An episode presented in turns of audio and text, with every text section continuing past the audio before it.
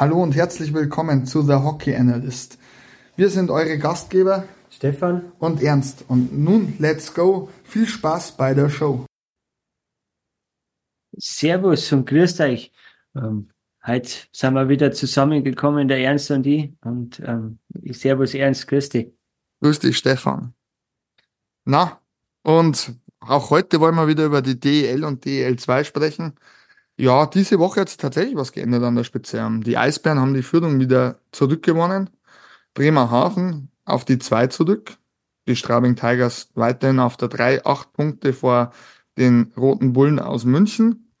Auf der 5 und 6 unverändert Schwenningen und Köln. Ähm, die Plätze, die Pre-Playoff-Plätze bekleiden von 7 bis 10 ähm, Wolfsburg, Mannheim, Ingolstadt ist einen Platz runtergerutscht und die Nürnberg Ice Tigers. Auf der 11 die Frankfurter Löwen, auf die 12 raufgeklettert, die Düsseldorfer EG, auf die 13 abgerutscht, die Augsburger Panther und auf der 14 die Iserlohn Roosters. Ja, Stefan, hat es irgendwas Besonderes für dich gegeben an diesem Wochenende, in dem, an dem gespielt wurde? Eigentlich zwei Sachen, sei es oben oder unten. Ähm, ich fange unten an. Die Augsburger Panther sind jetzt Vorletzter. Und nur noch ein Punkt für die Israel Roosters auf dem Vorletzten, auf die Augsburger Panther. Und das ist halt was, wo ich sage, äh, psychologisch, mental, mentale Spielchen, brutal interessant, wie die Saison zu Ende gehen wird, weil du einfach jetzt ein Team hast, das von oben praktisch runterkommt und der andere ist das eigentlich schon die ganze Zeit da unten steht. Jeder sagt, oh, die werden letzter, die werden letzter. Und dann kommst du jetzt mit dieser Wahnsinnsserie und hast eigentlich, gehst raus aufs Eis und spielst Eishockey und äh, spielst, wie wenn es das letzte Spiel wäre. So, so kommen die mir im Moment vor, die gehen raus. Sie wissen, sie haben noch nichts erreicht eigentlich. Ähm, sie haben noch nichts verbessert von der Ausgangssituation, dass man sagt, okay, sie sind jetzt schon ein, zwei Plätze weiter oben. Aber die gehen mit so viel Selbstvertrauen raus. Wahnsinn. Also das ist schon, schon brutal, wie Iserlohn zurzeit das macht. Und ähm, Augsburg ist genau das Gegenteil. Die, äh, finde ich, die äh, spielen ein super Spiel gegen München und dann ähm, gegen Straubing eigentlich 20 Minuten gefühlt gar nicht am Eis gewesen und dann so dahin geplätschert, so willenlos ein bisschen gewesen. Hat mich sehr, sehr gewundert. Ähm, aber Augsburg und Straubing, die Spiele sind ja in der letzten Zeit immer entweder sehr deutlich oder ähm, ja, 4-1, 4-1 und ähm, ja, relativ äh, Straubing-lastig ausgegangen, sagen wir es so.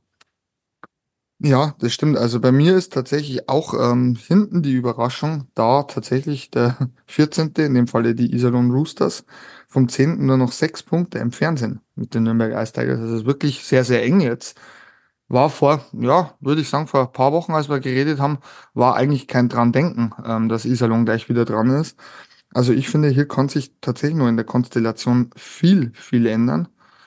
Und ansonsten gab es für mich tatsächlich jetzt in, im Schnelldurchlauf nicht so die große Überraschung. Auch, auch bisschen, dass Bremerhaven momentan so in einer kleinen Krise drin ist, würde ich sagen, eine kleine Krise. Ja, Stefan, kannst du mir dabei pflichten? Ja, ja, wobei ich ja finde, dass die Eisbären im Moment ähm, die Spiele zwar vielleicht ähm, ja über weite Strecken auch gewinnen können oder so, aber im Moment einfach ein bisschen so eine Phase, glaube ich, bei den Mannschaften Bremerhaven, Berlin, die wissen, eigentlich sind wir irgendwie in den Playoffs schon sicher drin. Ja, jetzt vielleicht äh, Angst vor Verletzungen, ein bisschen oh, mit dem Kopf vielleicht doch schon ein bisschen weiter, ähm, weiter voraus. Und ja, das ist halt im Moment so eine Phase, wo ich sage, ähm, warten wir mal ab, wie sich das entwickelt. Vor allem in den Playoffs werden wir dann wieder die wahren Gesichter dieser Mannschaften, finde ich, sehen. Spätestens da, weil ich denke mal, die Intensität wird jetzt äh, von Woche zu Woche steigen, sei es in, in, im Kopf der, der Jungs am Eis, sei es auch auf dem Eis selbst und natürlich auf den Rängen der schönsten Sportart der Welt. Ähm, da in der D Penny DL ja einfach äh, Top-Fans, Zuschauerzahlen ist ja auch wieder was, wo man erwähnen kann, die da wirklich richtig, richtig stark sind und das gefällt halt so Leuten wie uns zwei. Jetzt habe ich nur, Entschuldigung, Ernst, jetzt muss ich noch mal, jetzt habe ich noch mal eine Frage zu Iserlohn. Denkst du, dass man da am Platz 10 schon denken sollte? Nein, denke ich. Ich denke tatsächlich, ähm, man sollte einen Schritt nach dem anderen machen, aber tatsächlich, weil wir Iserlohn ja heute nicht wirklich im Programm haben. Ähm, nach dem, was ich die letzten Wochen gesehen habe, wo ich auch schon mal angesprochen habe mit der Körpersprache, dann der mentale Vorteil jetzt, den du hast. Du bist jetzt dran, du hast dich reingeboxt. Du hast offensichtlich mit Dark Shedden einen Trainer, der die Mannschaft versteht, der der Mannschaft neues Leben eingehaucht hat. Du hast momentan einen Andi Jenecke in überragender Form. Ich glaube, ähm, an dem Wochenende 98,4 Prozent Safe Percentage, äh, brauchen wir nicht drüber reden. Ähm, das Momentum ist für Iserlohn. Und ich habe es ja vor Wochen schon gesagt und ich bleib dabei. Iserlohn steigt nicht ab. Am Ende der Saison reden wir nochmal drüber.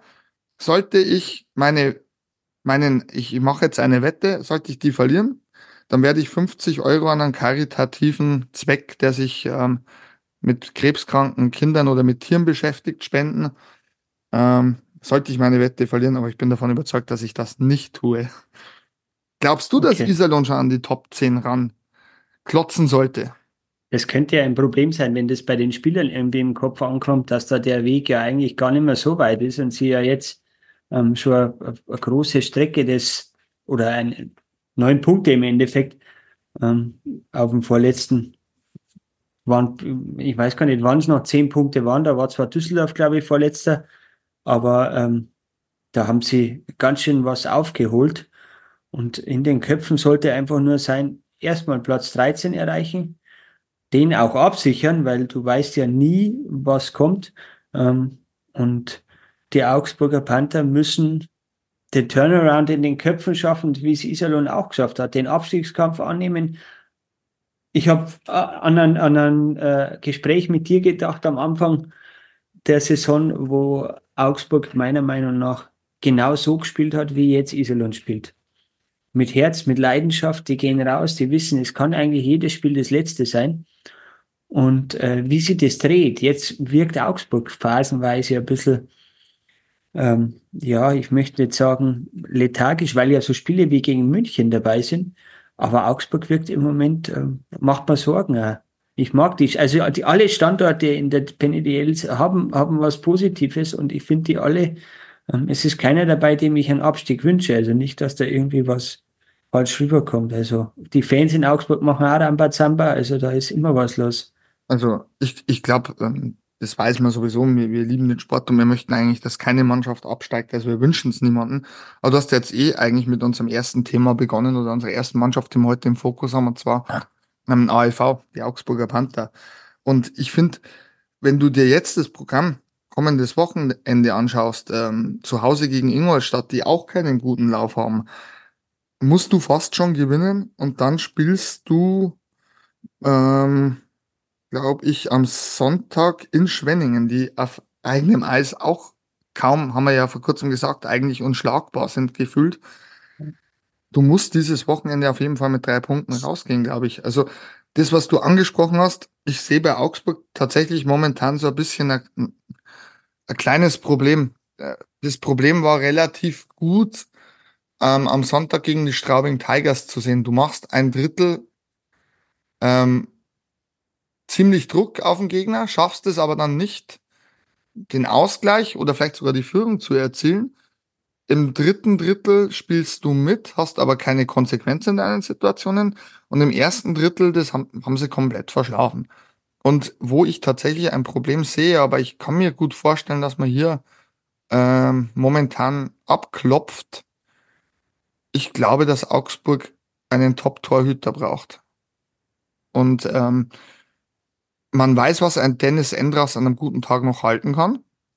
Dennis Endras ist aber sehr verletzungsanfällig und Markus Keller macht seinen Job gut, aber Markus Keller kann dir meiner Meinung nach einen Klassenerhalt oder nicht retten. Ich weiß nicht, wie siehst du das, Stefan? Ich wollte dich eigentlich fragen, ähm, genau die gleiche Sache. Was denkst du, ist das größte Puzzlestück, das Augsburg da abgeht? Weil ähm, ich, ich, wenn mir den Kader anschaue, beim Tor habe ich ein riesengroßes Fragezeichen im Kopf. Markus Keller, guter Torwart, Dennis Endras, altersbedingt, ähm, auch ein guter Torwart, natürlich sehr viel Erfahrung, strahlt auch Ruhe aus. Aber ich denke, dass die, der ganze Defensivverbund, wenn man sich anschaut, was, was die Jungs, äh, wie Welsh und, und ähm, Otso Rantakari, was die an Eiszeit fressen müssen, mhm.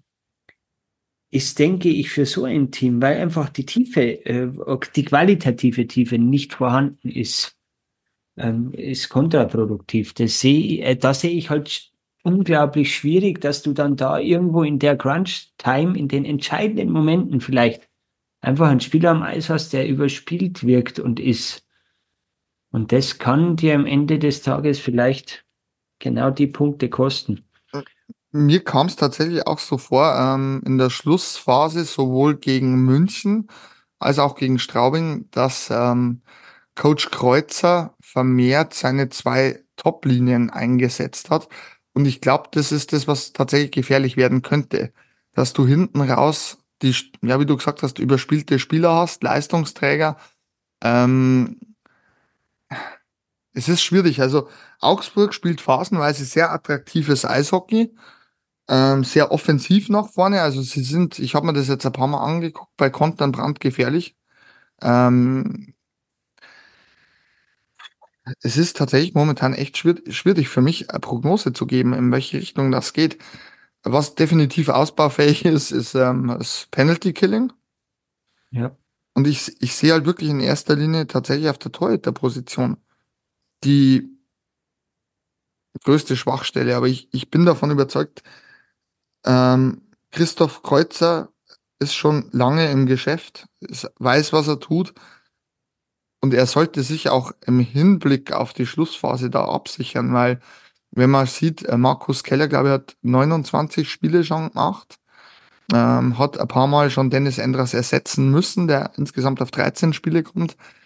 Ja. Du musst absichern. Also ich glaube, in Augsburg musst du fast da absichern und da kannst du dir keinen Mitläufer nehmen, sondern wenn er ein Torhüter, der dir unter Umständen Spiele im Alleingang gewinnt. Ich weiß nicht, Stefan, Hast du irgendwie eine Prognose oder irgendwie so ein Bauchgefühl? Äh, das schwankt jeden Spieltag, äh, hängt das Bauchgefühl woanders. Weil es einfach, das ist ja das Schöne an der ganzen PNDL und der Liga, weil du einfach so unglaublich enge, enge äh, Konstellationen hast, sei es oben wie unten. Ähm, gut, oben haben wir, haben wir, sage ich mal, drei Mannschaften, die sich ein bisschen abgesetzt haben, sogar untereinander ein bisschen einen Abstand haben. Aber unten ist ja, ja total verrückt, ähm, was da alles passieren kann. Und es ist ja auch nicht mit Augsburg allein getan. Jetzt lass mal Augsburg wieder zwei, drei Spiele gewinnen oder äh, Punkte holen zumindest. Und vielleicht Iserlohn auch gewinnen, dann hängen die nächsten wieder unten drin. Äh, Frankfurt ist auch noch nicht gesichert. Nürnberg ist auch noch nicht richtig gesichert. Also die haben zwar ein bisschen Abstand, aber es ist auch nicht wirklich, dass ich so gut, die sind jetzt alle sicher.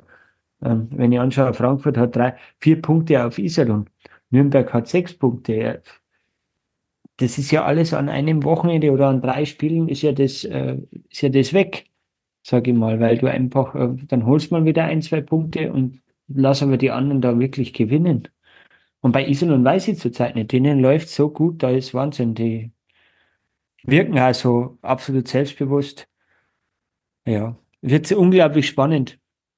Ja, jetzt haben wir ja eigentlich ausführlich über Augsburg geredet. Ähm, dann haben wir eigentlich momentan auch eine Mannschaft, die so im Krisenmodus ist. Ich glaube, keiner vor Saisonbeginn hätte jetzt zum, am 40. Spieltag auf Platz 9 erwartet, ähm, den ERC Ingolstadt. Wir wären eigentlich im Grunde bei den nächsten Panthern. Ähm, am Wochenende auch wieder zweimal verloren. Ähm, 0 zu 2 zu Hause gegen Iserlohn. Ja. Und äh, in Schwenningen nach Führung noch 3 zu 5 verloren zu Hause. Da ist ja. der Wurm drin. Wie siehst ja. du die Ingolstädter Panther? Aus den letzten, letzten zehn Spielen nur drei, drei Siege. Ist halt ähm, in der Phase der Saison, wo sie eigentlich eh Rückstand aufholen haben oder aufholen hätten sollen, aufgrund der CHL-Saison die Kraft gekostet hat und äh, man ja weiß, wie die Jahre davor gezeigt haben, wenn Mannschaften, die aus dem Mittelfeld, sage ich mal, mal eine Top-Saison dabei haben ähm, und dann mit aufgeblähten Kader, sage ich mal, weil du einfach einen breiteren Kader brauchst. Ähm, in der ganzen Anfangszeit der Saison kostet die CHL schon Kraft. Aber jeder hat so damit gerechnet, okay, Ingolstadt, sobald die raus sind aus der CHL, geht's peu à peu nach oben. Haben wir auch genauso angefangen, eigentlich nach der CHL, okay, ein bisschen eine Serie gemacht, haben einen super Trainer mit Mark French. Ähm, da da geht's ja wirklich äh, vorwärts, habe ich mir gedacht, jetzt pendeln sie sich ein. Ist ja mit der Mannschaft ein Top-6-Kandidat. Und dann Ja, ist aber, aber irgendwie nichts mehr gekommen, so. ja, ich war da tatsächlich bei dir. Ähm, meine Überlegung war, du hast den Michael Garteig einen absoluten ähm, Ausnahmekönner zwischen den Pfosten. Auch heuer wieder. Ähm, dann hast dich eigentlich im Sommer doch meines Erachtens sehr sinnvoll auch noch verstärkt mit Travis St. Dennis aus Straubing, auch ein Führungsspieler wie Andrew Rowe. Ähm, dann hast du Leute wie Wayne Simpson, die wissen, wie der Hase läuft. Auch Patrick Wirter erschien mir als gute Verpflichtung im Sommer, weil er ja doch ein, eher ein Two-Way-Stürmer ist. Aber irgendwie muss man sagen, ein St. Dennis kommt nicht annähernd, glaube ich, an seine Leistung in Straubing heran. Auch äh, ein Patrick Wirter enttäuscht. Ich meine, 14 Punkte nach 32 Spielen sind jetzt nicht unbedingt gut. Ähm, Ja. St. Dennis auch erst bei 19 Punkten in 36 Spielen. Es ist, es ist schwierig. Also ich, ich kann mir tatsächlich bei Ingolstadt nicht erklären, woran es liegt. Wenn man mit ähm, Leuten, die Ingolstadt nahe sind, redet, heißt sie haben ein Problem, Tore zu schießen. Das kann ich mir gut vorstellen. Also man hat ja auch Brandon Cosen nachgeholt. Aus der KHL, glaube ich, kam der. Ja.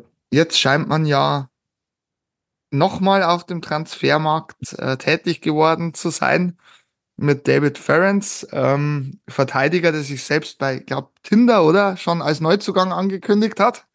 Ja. Ja, Partnersuche neu gemacht. Der ERC Ingolstadt hat offensichtlich schnell seinen Partner gefunden. Ähm, ja, ich, ich tue mich echt schwer, weil ich glaube, dass in Ingolstadt viel, viel mehr Potenzial steckt, als sie bis jetzt oder momentan abrufen. Man hat übrigens gerade gemerkt, ähm, das lobt dich äh, sehr, dass du auf Tinder nicht wirklich aktiv war, weil äh, Partner, ich glaube, das nennt man dann Matchmann, oder? Okay, dann hat, dann hat, dann hat's gematcht. Dann schauen wir mal, ob es eine schöne, ob es eine Liebesbeziehung wird oder nur eine Liaison. Ja, eine Kurzzeitbeziehung. Ja, Ähm, ja, jetzt bin ich aus dem Thema raus. Entschuldigung, ähm, so schnell geht's bei mir.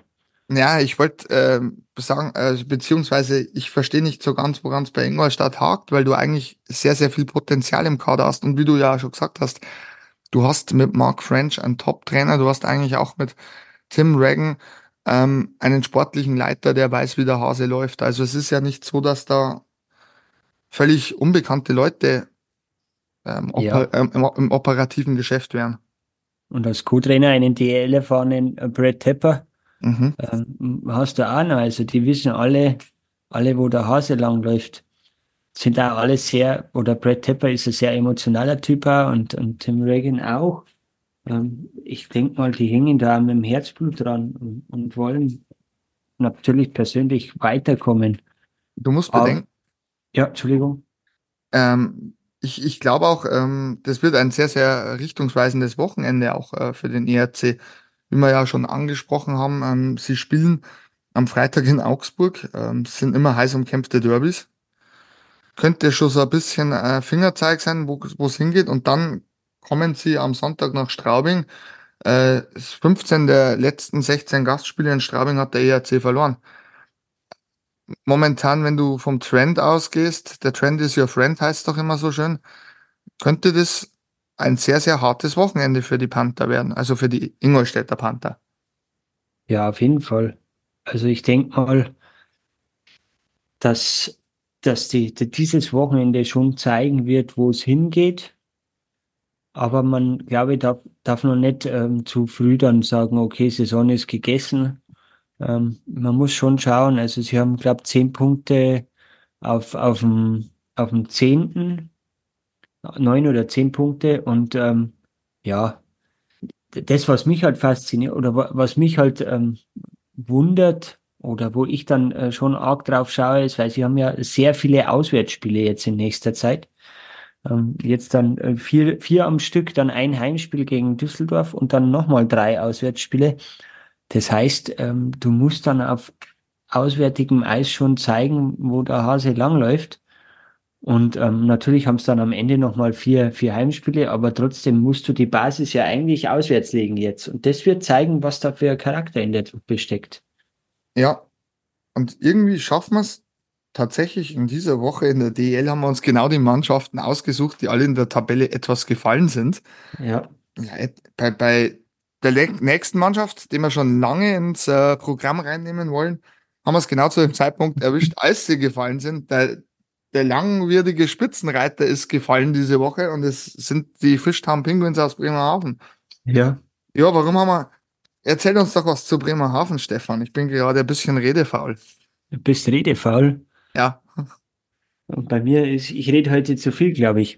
Ähm, Bremerhaven, eine wahnsinnig tolle Organisation, meiner Meinung nach. Da ist alles ruhig, da ähm, läuft's hin, jeder macht seine, läuft's dahin, jeder macht seine Arbeit, jeder weiß, was er zu tun hat.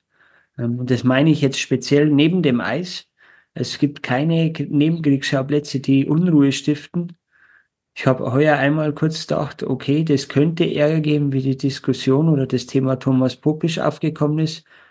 Aber sie waren dann, glaube ich, waren sie da schon Erster oder auch nicht, aber sie waren dann jetzt lange Erster und haben das gehalten. Und ähm, es gibt auch keine, keine Diskussionen im Moment, dass man sagt, okay, Thomas Popisch erreicht die Mannschaft nicht, weil sie jetzt Zweiter sind. War jetzt natürlich ein Witz, ähm, aber, aber ähm, da, da, da in Bremerhaven sind sie alle happy, wie es läuft. Und ich glaube, es gibt nicht viele Standorte, wo du eigentlich schon weißt, ein lange erfolgreicher Trainer wechselt den, den Arbeitgeber nach der Saison und dann funktioniert so gut.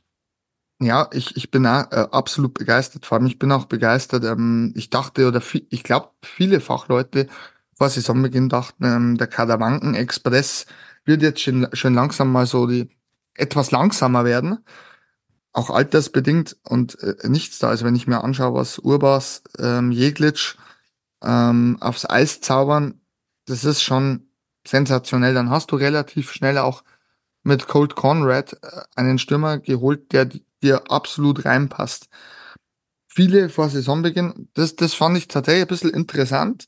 Äh, man hat ja Maxi Franzrep, der ja letztes Jahr schon sehr, sehr gut überragend gehalten hat. Man hat ähm, Gudlewskis zurückgeholt, Christas Gudlewskis. Dann kam natürlich die Verletzung von Maxi Franzrep und das dann den überragenden Christa Gudlewskis im Tor. Und ich glaube, das macht schon auch viel aus, wenn du weißt, äh, du kannst mal einen Nachschuss kriegen, du kriegst den zweiten und du hast aber einen Torhüter, der das immer wieder gut machen kann. Und es passt halt einfach. Es passt insofern, dass sich auch ihre jüngeren Spieler weiterentwickelt haben, wie Markus Wikingstad.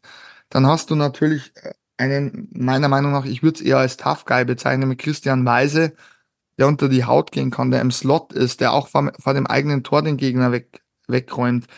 Dann hast du ähm, noch dazu einen Nik Nicolas Appendino, der den nächsten Schritt in der Entwicklung gemacht hat. Also es sind so viele Faktoren, wo man sagen muss, hier wird immer ruhig gearbeitet, du hörst nichts nach außen, du hast ähm, selbst diese Saison, die ja doch für Bremerhaven jetzt schon einen Umbruch bedeutet, wie schon gesagt hast, man geht ja davon aus, dass der neue Cheftrainer jetzt Assistenztrainer ist mit Alexander Sulzer und der neue sportliche Leiter, der Nachfolger von Alfred Prey, äh, Sebastian Furchner und das läuft alles so geräuschlos. Wie siehst du das, Stefan?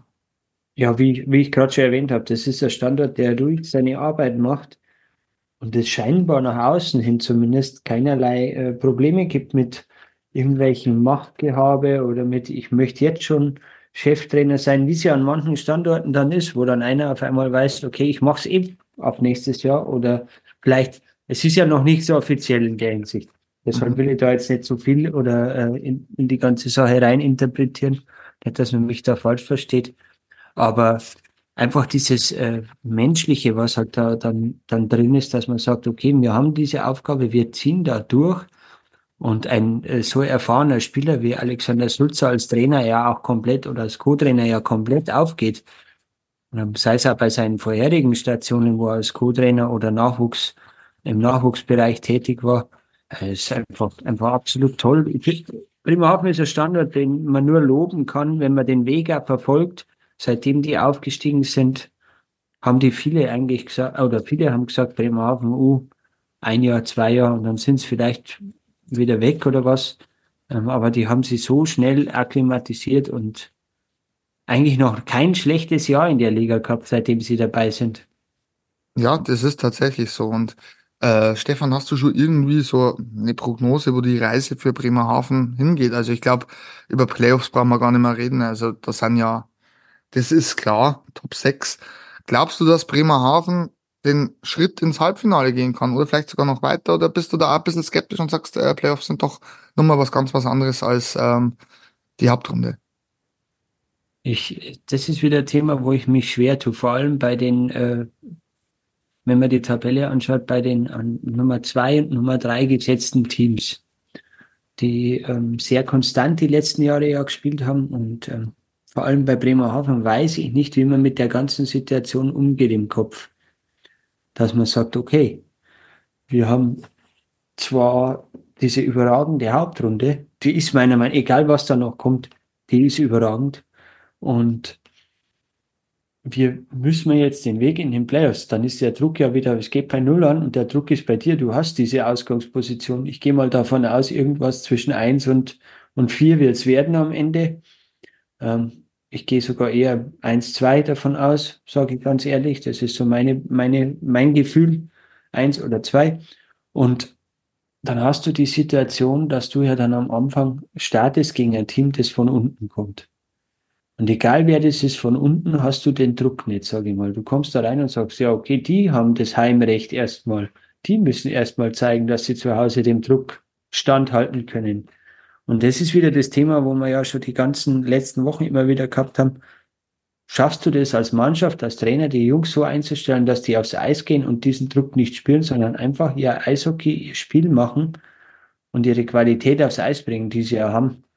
Ähm, sie sind sehr ausgeglichen, was Scoring betrifft, haben sehr, äh, sehr giftige, gallige Spieler dabei, die du in den Playoffs auch brauchst.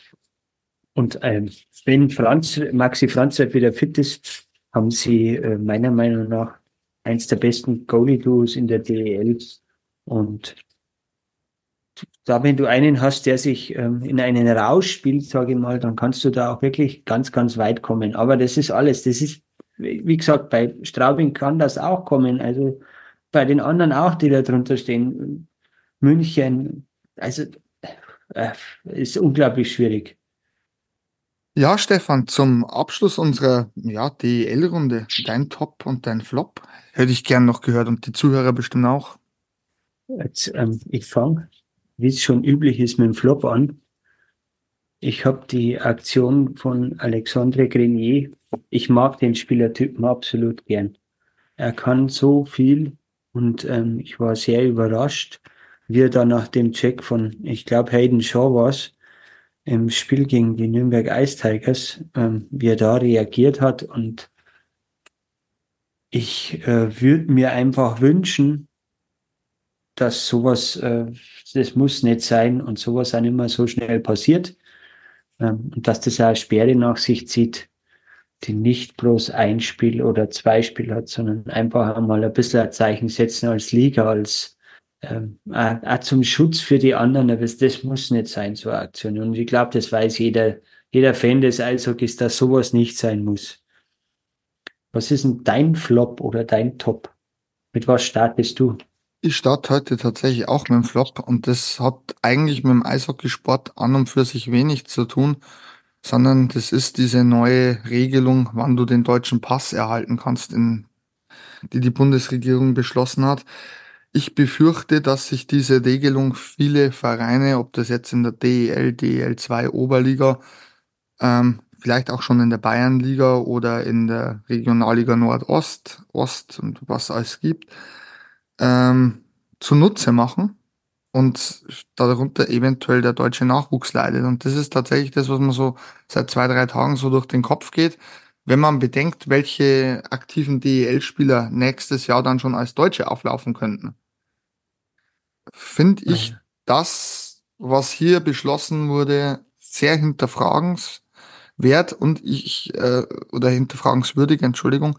Und das Problem, was ich tatsächlich hier sehe, ist, es wird Vereine geben, die werden das mit Sicherheit gleich einmal nutzen. Ich würde nicht sagen ausnutzen, weil es wird ja eine, ein Fall geschaffen, dass du das legitim machen darfst. Aber ich wäre wirklich dafür, dass man eine Art Gentleman's Agreement schafft und sagt, wie jetzt zum Beispiel, wenn ein Spieler seit acht Jahren hier seit neun die deutsche Sprache spricht, dass er dann seinen deutschen Pass erhält, braucht man nicht reden. Aber ein Spieler, der drei Jahre in Deutschland spielt und dann gleich Deutscher wird oder so, finde ich jetzt nicht so toll. Und dass man dann sagt, okay, selbst wenn wir solche Spieler im Kader haben, wir beschränken das auf so und so viele, damit wir den Nachwuchsspielern, den deutschen Spielern, jungen deutschen Spielern nicht die Spots wegnehmen. Das ist absolut mein Flop. Und ich glaube, das wird uns ja jetzt tatsächlich die nächsten Wochen, Monate, den Sommer über sehr begleiten, das Thema. Denke ich auch, ja. Das wird, wird ähm, äh, ein Thema, wenn man da nicht schnell handelt als, als Liga, sage ich mal, dass man da was, was da irgendwelche Regularien erschafft, ähm, oder was heißt erschafft, einfach das Thema angeht und da den deutschen Nachwuchs in dem Sinn, ich nenne es mal, schützt ähm, und einfach auch auf die, die Liga schaut, dass man sagt, die Liga hat ja eine Basis und das ist der deutsche Nachwuchs. Weil die, die Legionäre, die ähm, Spieler aus Übersee, aus Tschechien, die halt ähm, eine Ausländerlizenz besitzen, die kommen ja in erster Hinsicht hierher, weil sie hier ihr Geld verdienen. Und ähm, wir sind ja die deutsche Liga, die, die Penny DL ist ja eine deutsche Liga, daher würde ich da schon ähm, auch mein Augenmerk ein bisschen darauf legen, den deutschen Nachwuchs auch zu fördern. Wir haben ja immerhin ähm, auch mit der Nationalmannschaft unsere Erfolge gefeiert. Und ähm, in diesem Sinn, ich äh, würde jetzt mal meinen Top anschließen. Das ist ein, ein deutscher Torhüter, der am Wochenende äh, zwei Spiele spielen durfte und hat ähm, meiner Meinung nach stark performt, auch in Drucksituationen, einmal in Overtime, einmal im Shootout. Das war Henrik Hane. Ähm, der hat, ähm, viele sagen zwar, oh, der hat ja immer fünf Gegentore bekommen, ähm, hat unglaublich viele Schüsse bekommen hat Ruhe ausgestrahlt und hat trotzdem äh, vier Punkte für seine, sein Team, die Düsseldorfer EG, geholt. In einem Abstiegskampf, der äh, brutal eng ist, ist das, kann das Gold wert sein am Ende des Tages. Ja, ich gebe dir recht. Also Henry Kahne hat mich auch tatsächlich sehr, sehr positiv überrascht. Dass der Potenzial hat, glaube ich, haben wir ja die Jahre davor schon gesehen. Kam natürlich bei so einem Top-Torhüter wie Hauchgeland sehr, sehr schwierig. Äh, da Einsatzzeiten zu bekommen, aber hat's absolut äh, gerechtfertigt und äh, das Vertrauen der Trainer dann auch meiner Meinung nach zurückgezahlt am Wochenende.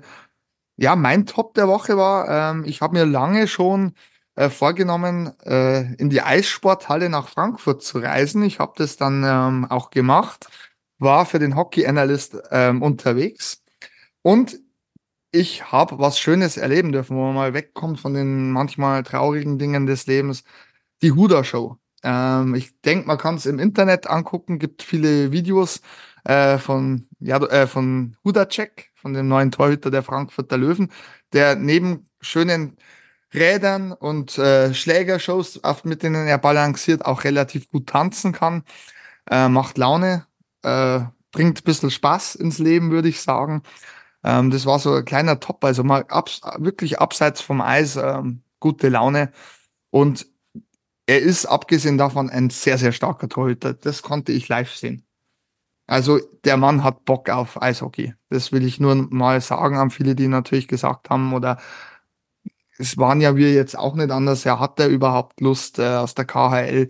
Doch die Nebengeräusche, nee, der ist, ist wirklich, also er ist eine Riesenverstärkung für die Frankfurter Löwen auf der Torhüterposition. So, soweit äh, kann man das schon beurteilen. Ich meine, war, das war mein Top, echt coole Show, ähm, cooler Typ. Schöne Stimmung in Frankfurt gewesen, hat Spaß gemacht, nette Leute, also das Publikum in Frankfurt muss ich hervorheben, haben mir es, waren viele nette Gespräche dabei. Da okay. freut man sich, ja.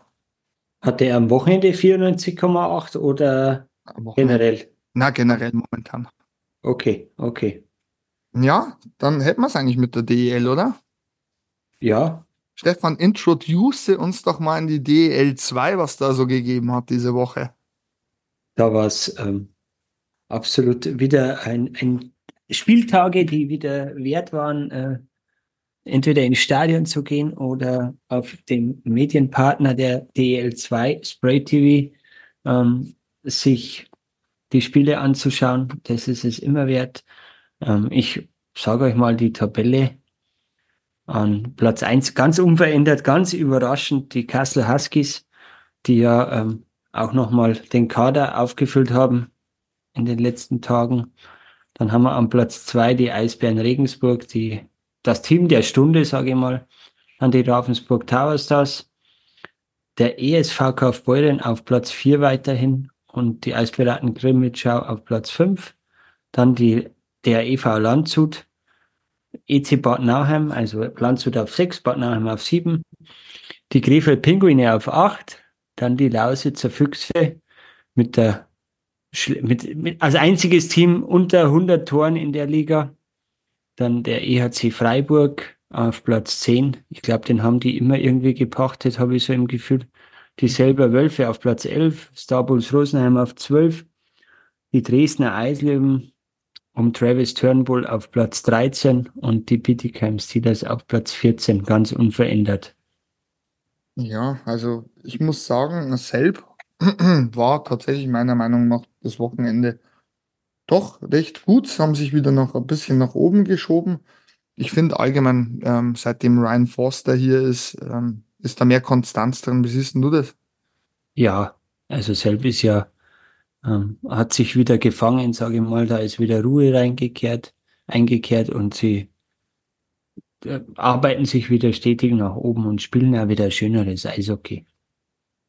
Ja, bitte, Cam. Wir könnten es ja, wir haben ja schon drüber geredet, eigentlich wöchentlich als Flop einschreiben. Puh, wird ganz schwierig, würde ich sagen. Jetzt hast du schon zwölf Punkte Rückstand auf Platz 10. Fangen wir doch mal mit der Mannschaft an, die wir heute gepickt haben. Sind auch ein bisschen in der Tabelle gerutscht. Die, die Starbulls aus Rosenheim. Aus Rosenheim, ja. Ja, was sagst du zu den Starbucks? Trainerwechsel irgendwie bevorstehend oder denkst du, man hält da fest an dem Trainerteam Jari Pasanen und Jamie Bartmann? Ähm, du wirst jetzt lachen. Ich denke da die letzten Tage viel an Patrick Ehelechners Worte, als er bei uns zu Gast war. Ja. Da, dass die genau wissen, was sie machen. Ähm, ich denke, du darfst nicht vergessen, Reed Duke hat jetzt wieder einige Spiele gefehlt, äh, sperre klinisch kam zurück, ist ein absoluter Schlüsselspieler. Ähm, du hast Erfahrung in dem Kader und ich glaube, man wird ruhig bleiben. Ich glaube auch, dass Rosenheim manchmal auch ein bisschen Pech hat. Es, es gibt ja so einen blöden Spruch, du kennst ihn auch, Glück muss man sich erarbeiten. Wenn du jetzt siehst, ähm, letzten, letzte Woche, glaube ich, Dienstag war ein Spiel. Ja. Äh, am 16. War das Dienstag, ja. Mhm, da gewinnst du gegen Krimitschau noch. Du erarbeitest dir das Glück, dann verlierst du aber am Sonntag, diesen letzten Sonntag, ähm, gegen Freiburg nach Verlängerung. Ich glaube einfach, dass Momentum manchmal nicht so auf Rosenheimer Seite ist. Ich sehe tatsächlich Rosenheim nicht als Absteiger und ich glaube, man tut gut daran, Ruhe zu bewahren bei Rosenheim wirkt tatsächlich der, der Ausfall von Reed Duke meiner Meinung nach wirkt extrem. Und ich glaube, jetzt, wo er wieder da ist, werden auch die Ergebnisse wieder oder das Pendel wieder eher Richtung Star Wars ausschlagen. Gehst du da mit mir mit? Ja, weite Strecken ja. Ich ähm, habe bloß die, die Fans aus Rosenheim im Hinterkopf, die sehr leidenschaftlich sein können. Und es, es steht ja jetzt dann ein, ein ganz ein wichtiges Spiel aus Rosenheimer Sicht an das Derby. Ähm, das ist ja auch immer ein Spiel, wo ich sage, da kann ganz viel auch mal in der Richtung, da ist alles äh, himmelhoch jauchzend zu Tode betrübt. Das kann alles in dem Spiel sich entscheiden und werden entscheidende Spiele jetzt, sage ich mal, ähm, wo die Reise hingeht. Ja, bin ich absolut bei dir. Also wie schon gesagt, du hast das ja jetzt wunderbar gesagt. Du hast jetzt halt wirklich richtungsweisende Spiele und das Derby braucht man nicht reden. Das ist für Rosenheim ein Heiligtum, was wir so mitbekommen haben. Ja. Und ähm, aber ich glaube, für beide Mannschaften geht es da um vieles. Und zwar tatsächlich, wo können wir uns jetzt dann hin orientieren? Aber ich würde jetzt tatsächlich sagen, also mein Bauchgefühl ist, dass, dass bei Rosenheim tendenziell eher wieder nach oben geht, Richtung Platz 10 statt 13 oder 14. Ähm, ist, ist mein persönliches Befinden. Okay. Wie, wie siehst du die Ausländerstellen bei Rosenheim besetzt? Das würde mich mal interessieren. Ist da, äh, also ich sag mal, mein, äh, meine Intention oder mein Gefühl sagt mir, das ist ähm, Reduke und dann kommt lange nichts vom Gefühl her. Ja, aber ich glaube tatsächlich, du bist, du wirst mir jetzt für verrückt erklären, aber du hast ja, du hast Stretch, du hast ähm, McNeely. Das sind Spieler, die haben alle möglichen Sachen im Eishockey erlebt. Und ich glaube, wenn es hart auf hart kommt, machen dir genau diese er, äh, erfahrenen Leistungsträger dann den Unterschied. Bis jetzt glänzen sie nicht, braucht man nicht reden, aber ich bin davon überzeugt, dass sie genau in diesen Phasen wirklich mit ihrer Erfahrung vorangehen können und vorangehen werden. Sehr gut. Bin ich tatsächlich davon überzeugt. Ich kann, wie schon gesagt, also ich glaube schon, dass das tatsächlich ein Faustband für Rosenheim werden wird. Nicht nur könnte, sondern wird. Okay. Das, dann hätten wir als nächste Mannschaft, ja, waren wir ja auch bei einer Mannschaft, wo wir so ein bisschen vor kurzem im Aufwind gesehen haben, haben wir, glaube ich, geredet gehabt. Ähm, mhm. Dann kam die Verletzung von Taylor Wars und jetzt schauen wir mal, wo die roten Teufel aus Bad Nauheim hinkommen. Haben wir denn überhaupt schon über die, die roten Teufel gesprochen in den letzten äh, Folgen? Ich glaube nur nicht, gell? Ist, glaube ich, das erste Mal, dass wir über die roten Teufel sprechen. Ich glaube, wir haben es bloß mal kurz angeschnitten, oder in ein ja. paar Sätzen, ja. Genau. Gebe ich dir aber recht. Aber die waren schon lange jetzt auf dem Radar auch. Auf jeden Fall. Und sie haben ja eigentlich ähm, den, den Ab oder den Abgang, sage ich schon, die Verletzung von Tyler Ross sehr gut ersetzt. Ähm, sie sind da auf Max Görlach gestoßen und haben den eingebaut und der macht seine, seine Sache hervorragend, führt das Team auch. Ähm, und sie haben eine ganz eine, eine tolle Struktur, finde ich, im Team, was die, die deutschen Spieler betrifft, sei es in der Verteidigung ähm, mit, mit Christopher Fischer, Kevin Schmidt, sind alles erfahrene Spieler, die auch vorangehen können, haben im Sturm dann genauso ihre erfahrenen und jungen Spieler eine gute Mischung. Und also Bad Nauheim, finde ich, ist immer, immer, ähm, immer was geboten, auch mit dem Stadion, mit der ganzen Leidenschaft, die diese Region auch für den, den Sport schon immer hat. Und ähm, jetzt ist halt in den letzten Tagen das Thema Daniel Weiß aufgetreten mhm. ähm, mit dem Abgang, der ja, äh, kann man offiziell sagen, ist ja, glaube ich, heute das Foto auch schon bekannt gegeben worden, der bei den Kassler Huskies unterschrieben hat was mich sehr überrascht hat, weil, ähm, also überrascht in der Hinsicht nicht, dass er, dass er bei Kassel unterschreibt, sondern dass er weggeht von Bad Nauheim, weil ich habe eigentlich das Gefühl gehabt, vor allem in der letzten Saison hat er da sehr überzeugt. Ähm, ja, manchmal ist es besser, glaube ich, wenn man sich trennt und andere Wege geht. Und ja, trotzdem finde ich schade, weil das ein sehr wichtiger Spieler war für Bad Nauheim. Was sagst denn du dazu? Ah, ich tue mich da wirklich schwer. Also ich habe heute mit jemandem geredet, der ähm, dem EC Baden-Auheim sehr nah ist. Sagt, am Ende hat's nicht mehr gepasst. Ich glaube jetzt äh, da zwischen System, Trainer, Spieler. Und manchmal ist wirklich so, dass ein Spieler, wenn er unzufrieden ist, vielleicht auch unterbewusst unzufrieden, also wie sagen wir unterbewusst, ist ein bisschen blöd ähm, ausgedrückt, ähm, dass ich eine Unzufriedenheit, die ich auch in der Kabine jetzt nicht ähm, kommuniziere, dass man die schon spürt. Und ich glaube vielleicht, dass das für die Kabine jetzt auch gut war, dass Daniel weiß, wenn er unglücklich ist äh, oder wenn es nicht mehr gepasst hat, gen Kassel zieht. Ich glaube tatsächlich, dass das vielleicht für die Mannschaft nochmal so ein bisschen einen Push gibt. Aber für mich tatsächlich die letzten Wochen absolut, wir hatten ja mal kurz drüber geredet, wir wussten ja nicht ähm, oder wir hatten keine Ahnung, was passiert. Kann man Taylor Wars ansatzweise ersetzen. Man hat ja doch relativ lang gewartet, bis anscheinend der richtige Shot kam und hat dann voll zugeschlagen mit Max Gerlach, der ja voll einschlägt. Also ich glaube, du hast in Bad Nauheim gute Aus, ähm, äh, Position, äh, Ausländerpositionen. Du hast auch viele deutsche Spieler, die was können. Ähm, dann hast du einen super Kevin Oren dort dieses Jahr, der meiner Meinung nach sein bestes Jahr spielt, seitdem er Profi ist. Dann hast du äh, Christopher Fischer DEL erfahren. Der hat's drauf nochmal. Dann einen jungen, entwicklungsfähigen Stürmer mit Fabian Herrmann, der den nächsten Schritt geht. Dann darf man natürlich auch nicht vergessen, du hast junge Verteidiger wie Alex Dersch, also, oder auch Julian Lautenschlager spielt äh, da.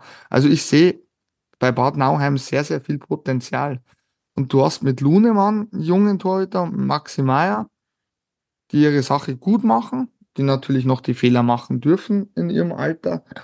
Aber ich glaube, da ist Klasse drin bei Bad Nauheim. Und ich glaube auch, trotz der letzten Spiele, dass sich die ähm, definitiv wieder oben einsammeln oder einfangen werden. Ich sehe da tatsächlich relativ wenig, was dagegen sprechen würde. Ja, bin ich, äh, auch wenn man das Team hinter dem Team anschaut, sehr lange schon, dass Andreas Ortwein als Geschäftsführer tätig ist bei, bei den äh, Roten Teufeln aus Bad Nauheim. Harry Lange hat ja selbst noch die Schlittschuhe äh, für, die, für die Teufel geschnürt und hat da gespielt. Ähm, und Adam Mitchell, ähm, ja, erfahrener Spieler in DL und DL2. Ja, also da, da sehe ich ähm, auch keinerlei Gefahren, dass man irgendwo in, in Panik verfällt, weil man ein bisschen auf, ab, auf, ab. Aber Bad Nauheim, ich finde, solche Standorte geben halt der ganzen, ganzen Liga, dem ganzen Eishockey ähm, einfach. Ich glaube, du hast dich vertan, du meintest Brent Reddick hier, oder? Ja. Ähm, nein, nein, Adam Mitchell ist, ist Co-Trainer. Wenn du Ach, ja, mein, ja, nee, ich war jetzt, ja, stimmt, als Co-Trainer. Ich dachte, du meint, meintest jetzt Brent Radicki, weil der auch doch sehr erfahren ist. Du hast jetzt, ja, Co-Trainer, sorry, sorry, sorry. Ich habe, habe hab ich Spieler gesagt? Nein, nee, nein, nee, war mein, war mein Fehler. War mein Fehler, hab, war mein Fehler. Ich habe ja explizit hinterm, also das, das Team hinterm Team gemeint und da hast du halt sehr ja. erfahrene Leute, die zum Teil für Bad Nauheim ja gespielt haben oder ähm, viel Erfahrung haben im deutschen Eishockey. Oder auch, wie, wie vorhin schon erwähnt, oder auch wissen, wie bei Bremerhaven, wo ihre Positionen sind und was sie können. Das ist ja auch immer wichtig, dass man nicht irgendwelche Leute am Ruder hat, die denken, ich kann alles und weiß alles und äh, ja, gehen wir falsche Richtung vor. Und Maxi Meyer ja seinen ersten Shutout, jetzt mache ich einfach mal bei die Torhüter weiter ähm, gegen Landzug gespielt, ähm, absolut top ist wieder ein Team, wo ich mir denke, da ist viel Potenzial auch nicht nur jetzt für diese Saison, sondern schon vorausschauend für die nächsten ein, zwei Jahre. Ja, sehe ich auch so. Sehe ich absolut so, ähm, wie du. Dann machen wir mit unserer letzten Mannschaft, der DEL 2, die wir heute genau unter die Lupe nehmen, weiter. Wir haben schon oft über sie geredet. Diesmal sind sie drin, dran. Äh, der EV Landshut was fällt dir zu Landshut ein, Stefan? Zu Landshut, wenn ich direkt an Landshut als allererstes denke, denkt man natürlich an die Nachwuchsschmiede in Landshut, ist ja klar. Da fallen einem viele und die Tradition, die der Standort einfach hat. Ähm, das ist ein, ein Standort, der sehr viel Emotionen auch bei vielen hervorruft und viele Spieler herausgebracht hat schon. Und ähm, Landshut ist immer ähm, ein Auf und Ab in dieser Saison gewesen ähm, sei es von Saisonbeginn an, äh, dann die, die Diskrepanzen zwischen den Fans und, und Heiko Vogler. Aber im Moment scheint es ruhiger zu sein und die Mannschaft hat jetzt ein bisschen Verletzungspech im Moment, hat mhm. aber mit Luca Zitterbart und Alex Tonsch, ich hoffe, ich habe ihn richtig ausgesprochen, und Jesse Koskenkorva nachgelegt. Ähm, und äh, Top-Kader, also wenn ich da durchschaue, sei es von erfahrenen Deutschen, von, von Thomas Brandl jetzt zum Beispiel, Benjamin Zintek im Sturm, David Stieler, ähm, ich hoffe, David Zucker ist auch noch da. Ähm, ja, ist alles, alles, alles da, was du brauchst äh, an Führung im deutschen Bereich. Dann hast du die jungen Deutschen, du hast gute Ausländer äh, da, also da ist alles möglich. Und in der Verteidigung ist genauso mit Benedikt Brückner, der schon lange im deutschen Eishockey unterwegs ist und dann hast du da gute Leute, auch Nick Panchot, äh, lange schon erfolgreich in der Liga gespielt hm. oder spielt. Ja, ich sehe momentan tatsächlich bei Landshut ähm, vor allem ein Problem, darin, dass du schon langwierige Ausfälle hast. Ähm, Samir Kabutli zum Beispiel, super Jahr ge gespielt. Äh, wann der wieder kommt, Tyson McLellan, weiß man nicht, wann er wieder da ist. Einer der wichtigsten Spieler. Dann vor kurzem Jakob Meilenschein. Ja. Ganz starkes Jahr, auch ähm, Kreuzbandriss, Saison beendet. Dann David Stiller ist verletzt, auch kein so unwichtiger Spieler. Ja, also es sind natürlich einige dabei, wie du schon gesagt hast. Ähm, trotz Ausfällen hat man natürlich versucht, mit Luca Zitterbart, äh, mit Alex Tonsch und mit Jesse Koskent Cordova entgegenzuwirken. Ich sehe tatsächlich heuer bei Landshut nur ein Problem und das nennt sich Konstanz. Ja. Und das ist mir manchmal tatsächlich unerklärlich. Du machst super Spiele, du spielst gegen Kassel überragend äh, und dann gegen Bittigheim dermaßen schwach, teilweise uninspiriert. Ich verstehe es nicht. Ich verstehe es nicht, weil da einfach wirklich, wie du gesagt hast, von, von den Torleuten angefangen bis zum Stürmer Nummer ähm, 15 gefühlt, eigentlich der Kader durchweg stark besetzt ist. Du hast ja auch aus deiner Nachwuchsschmiede Top-Leute, Simon Seidel zum Beispiel. Du hast ähm, auch bei den Torhütern mit, mit Philipp Dietl ein, ein Top-Nachwuchsmann. Du hast äh, in Langmann, in Vogel zwei DEL und DEL 2 erfahrene Torleute, die wirklich wissen, wie es geht. Ich verstehe es einfach nicht, warum in Landshut tatsächlich der Angriff auf die Top 4 nicht wirklich stattfindet. Kann man das so sagen? Ja, ich glaube, dass der Moment ein bisschen gebremst ist. Ich würde aber äh, nicht davon, also die Verletzungen sind, glaube ich, da schon ein Großteil daran schuld, dass sie äh, jetzt da äh, nicht so wirklich rauskommen. Sie haben sich ein bisschen gefangen, ja, jetzt haben sie zwar wieder zwei Niederlagen am Stück, aber ich persönlich, ich würde es nicht ganz so, so abtun, dass ich sage, okay, ähm, ich denke, die, die bleiben da, wo sie sind, vielleicht noch ein bisschen rauf, runter nochmal. Ähm, aber am Ende des Tages, denke ich, ähm, wird es eine Platzierung zwischen, zwischen vier und acht werden. Ja, mir mir geht es halt tatsächlich auch immer so, wenn ich mal den Kader durchgehe, ähm, du hast wirklich, du hast Extraklasse für DEL2-Verhältnisse. Und vielleicht ist deswegen für mich ein bisschen schwieriger, das zu verstehen, warum du die PS nicht immer aufs Eis bringst.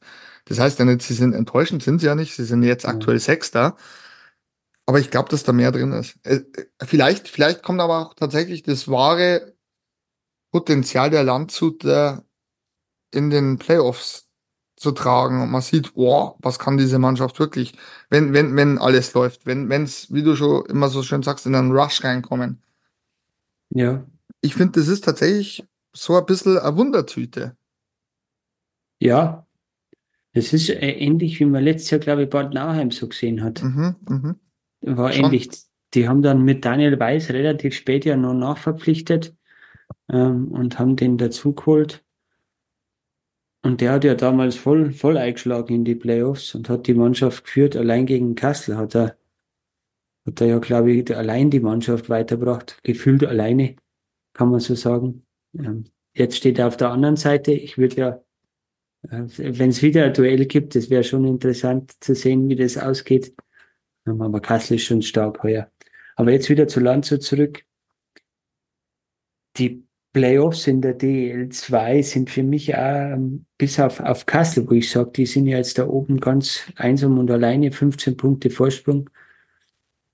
Puh, äh, ich freue mich auf die Duelle, absolut. Es kann so viel passieren und es ist keiner sicher irgendwo ähm, auf einer Position und auch sicher in, in den, in den Playoffs schon mit Heimrecht, sonst irgendwas. Also da kann auch so, so viel passieren. Ja, ich bin da tatsächlich auch bei dir. Also, wenn ich mal jetzt die momentanen, ja, Paarungen kannst du noch nicht anschauen, weil du ja nat natürlich nicht weißt, was in den Pre-Playoff-Plätzen, aber die wären auch interessant. Die Paarungen Krefeld-Weißwasser momentan, Nauheim-Freiburg. Dann, wenn du jetzt mal anguckst, äh, Dritter gegen Sechster wäre jetzt äh, momentan Ravensburg-Landshut. War ja super interessante Paarung oder vier gegen fünf auf Beuren Grimmitschau. Also momentaner Stand natürlich. Also da wird sich nur einiges verändern. Ich glaube, da sind wir uns beide sicher. Aber man darf ja schon mal in die Zukunft blicken. Ja, auf jeden Fall. Es, ist nicht immer äh, zwischen Landshut und den Ravensburg Towers, da sind es nicht immer ganz schwierige Spiele, habe ich das. Ja, ich glaube, das sind diese, wo vermehrt Polizeiaufgebot äh, Genau, ich wollte gerade sagen, wo ja. da jetzt auch, glaube ich, ein Hochrisikospiel eingestuft und Ja. da gegen, gegen Rosenheim, glaube ich, auch. Also das sind alles so die, die, die Seiten vom Eishockey, die mir dann weniger, weniger Freude machen. Ja, Stefan, jetzt zum Abschluss unserer DEL2-Runde haben wir natürlich wieder was. Wir haben ja eine Kategorie, beziehungsweise wir hatten ja letzte Woche einen Gast schon da. Diesmal haben wir auch wieder einen Gast und wir haben mal überlegt, was machen wir? Wir haben jetzt eine Kategorie eingeführt für Interviews und die nennt sich Ein Drittel mit. Thomas Brandl heute. Ja, Hallo, Servus. Jetzt haben wir heute einen äh, Gast ähm, eingeladen, auf den wir uns schon sehr, sehr, sehr freuen. Ähm, das ist der Thomas Brandl, der Stürmer mit der Nummer 12 aus der DEL 2 von der, vom EV Landshut. Ich rutsche immer nur so in die Landshut Cannibals rein, das ist immer irgendwie nur so drin. Ähm, ja, Servus, Thomas. Servus. Schön, dass ich bei euch äh, zu Gast sein darf. Servus, Thomas, auch von meiner Seite. Ja, Stefan, hast du gleich eine Frage an Thomas? Ja, ich, ich fange erstmal an. Wie, wie geht's und ähm, bist, du, bist du fit? Alles gut? Mir geht's sehr gut. Ähm, fit bin ich auch, würde ich sagen. Mal so kleine Wehwehchen, die hat der Eishockeyspieler eigentlich äh, die ganze Saison über, manchmal mehr, manchmal weniger.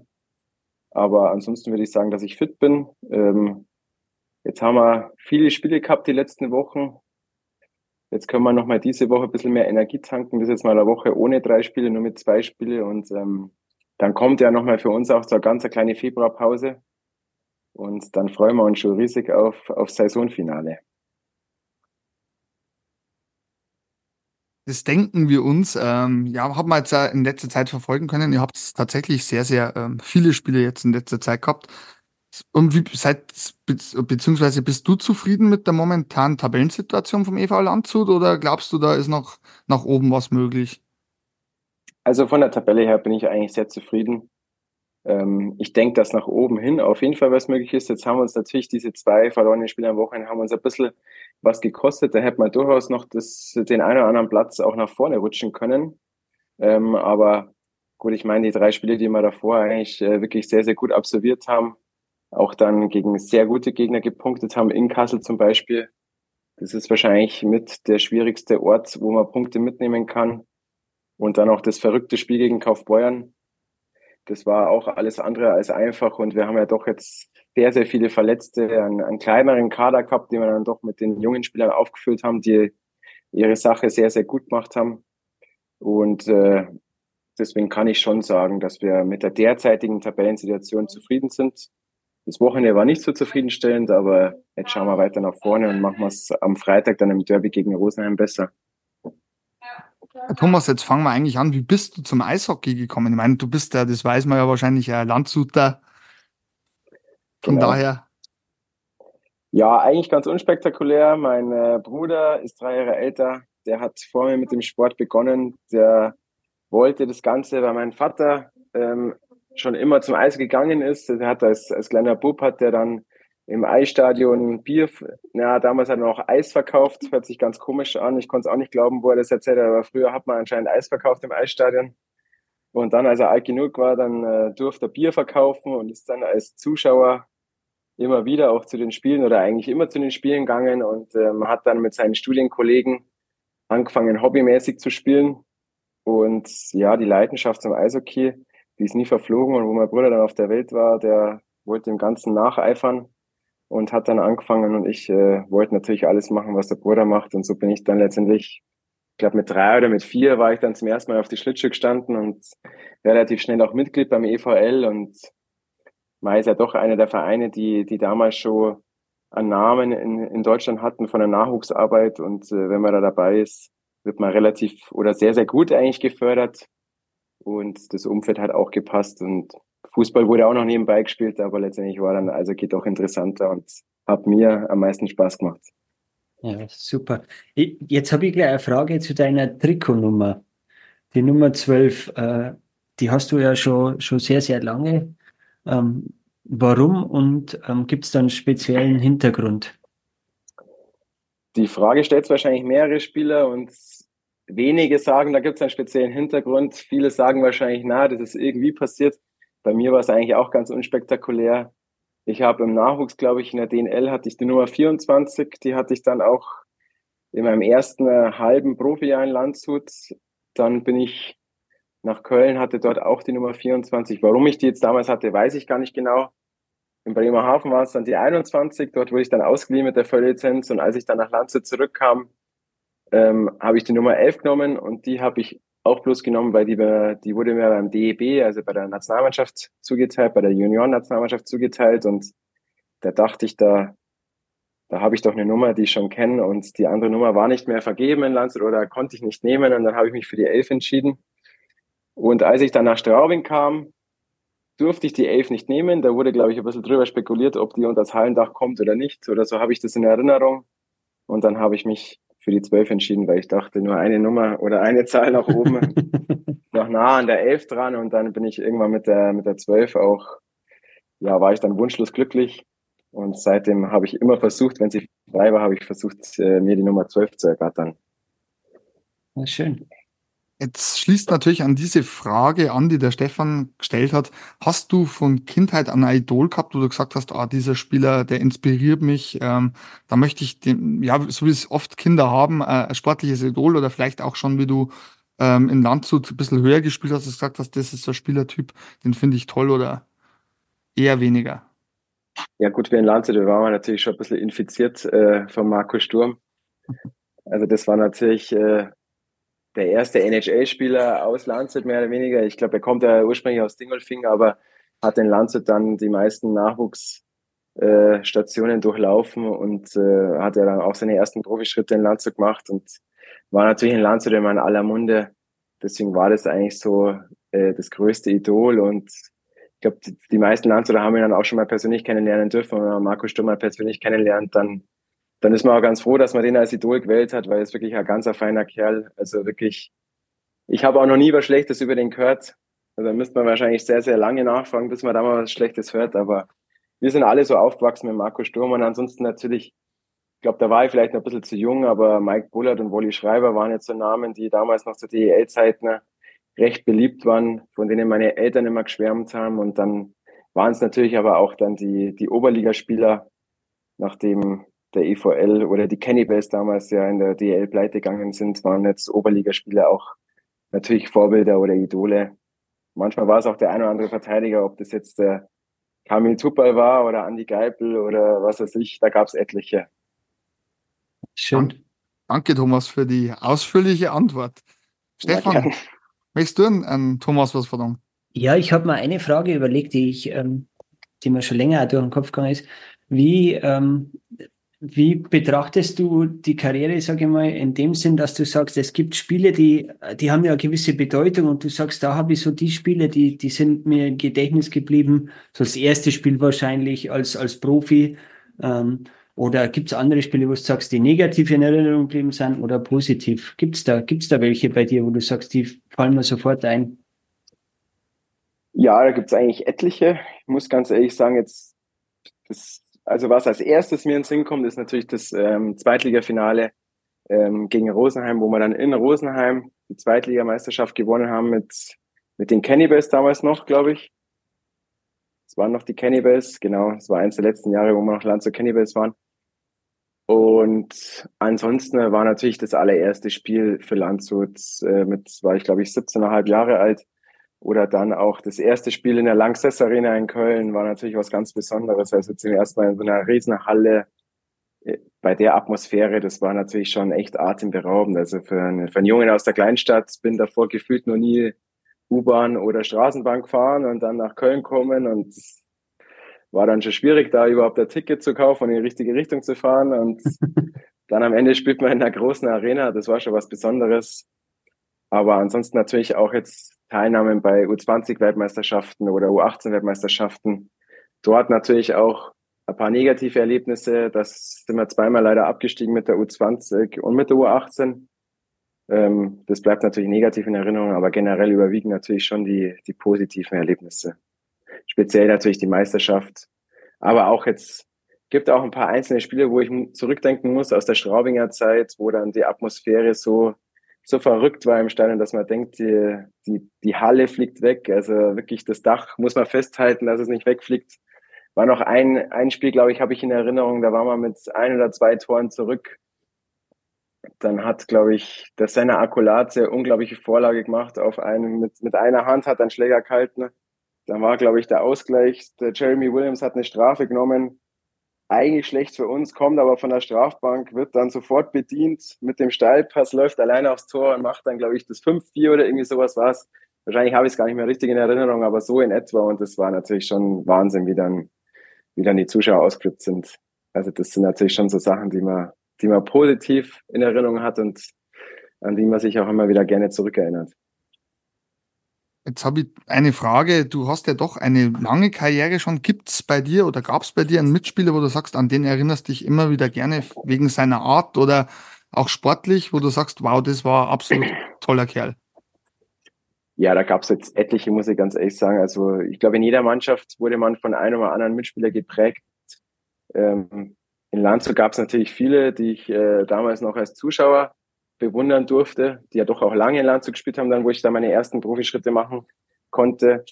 Ähm, dann in Köln zum Beispiel jetzt Ivan Schiernik war, war ein Spieler, der unglaublicher Bär von Mann und dann auf dem Eis ja wirklich so erfolgreich auch gewesen ist und, und in der Kabine aber total nett und auch für die jungen Spieler eigentlich auch immer da gewesen ist und die unterstützt hat. Und ansonsten gab es natürlich auch verschiedene Charaktere, die jetzt äh, auch total lustig waren und mit dem er, mit dem er immer lachen konnte, wenn ich dann Tobi Wölle nennen kann oder, oder zum Sandro Schönberger, das werde ich auch nie vergessen, die Zeit, die sechs Jahre, die ich mit ihm gespielt habe. Also es gab immer wieder, in jeder Mannschaft gab es den einen oder anderen oder manchmal sogar mehrere. Oder jetzt Sebastian Osterloh ist jetzt mein Co-Trainer. Es war auch äh, eine wundervolle Zeit, wo ich da aufgenommen worden bin von den älteren Spielern in Straubing. Und das war schon was Tolles und an die Spiele erinnert man sich auch gerne wieder zurück. Danke dir. Ähm, dann natürlich auch anschließend mit Mitspieler, gibt es einen Trainer, wo du sagst, oh, der hat mich wahnsinnig geprägt oder auch in meiner Entwicklung so gefördert, dem, dem habe ich sehr viel zu verdanken, weil du hast bestimmt auch schon sehr, sehr viele Trainer oder Co-Trainer ähm, um dich rum gehabt, wo du sagst, wow, also der, der hat mich wirklich richtig weitergebracht.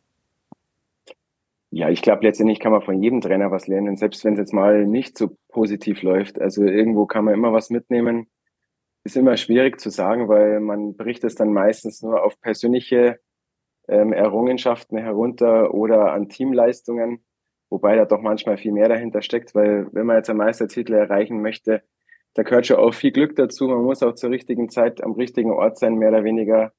Und äh, ja, wenn ich dann nur nach den Sachen entscheiden würde, dann müsste ich sagen, einmal der Jerzy Anberge, ähm, unter dem wir da Zweitligameister geworden sind und wo ich dann punktemäßig meine beste Zweitligasaison gespielt habe oder jetzt den Ratuschny, wo ich dann in Straubing so meine ersten Profischritte wieder in der DL machen durfte und dann auch nach und nach mich zu einem besseren DL-Spieler entwickelt habe, aber letztendlich auch alle anderen Trainer, die mich jetzt begleitet haben, also vom ersten bis zum letzten Trainer, auch wenn es nicht immer positiv war, aber habe ich schon einiges mitgenommen, auch viel menschlich, weil es lief jetzt auch in Bremerhaven für mich persönlich nicht ganz perfekt. Da war ich wahrscheinlich auch damals nicht reif genug, aber bin jetzt der Letzte, der jetzt sagt, ah, der Gunnar Leitbock ist jetzt daran schuld, dass ich jetzt äh, in Bremerhaven meine sportliche Leistung nicht so abrufen konnte, wie ich es mir gern vorgestellt hätte.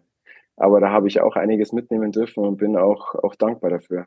Also es ist schwierig, da jetzt einen herauszunehmen, weil meistens wird ja dann doch an persönlichen Erfolgen oder an Teamerfolgen festgemacht, aber jeder Trainer also bringt eigentlich wirklich einem viel bei und man nimmt unglaublich viel mit.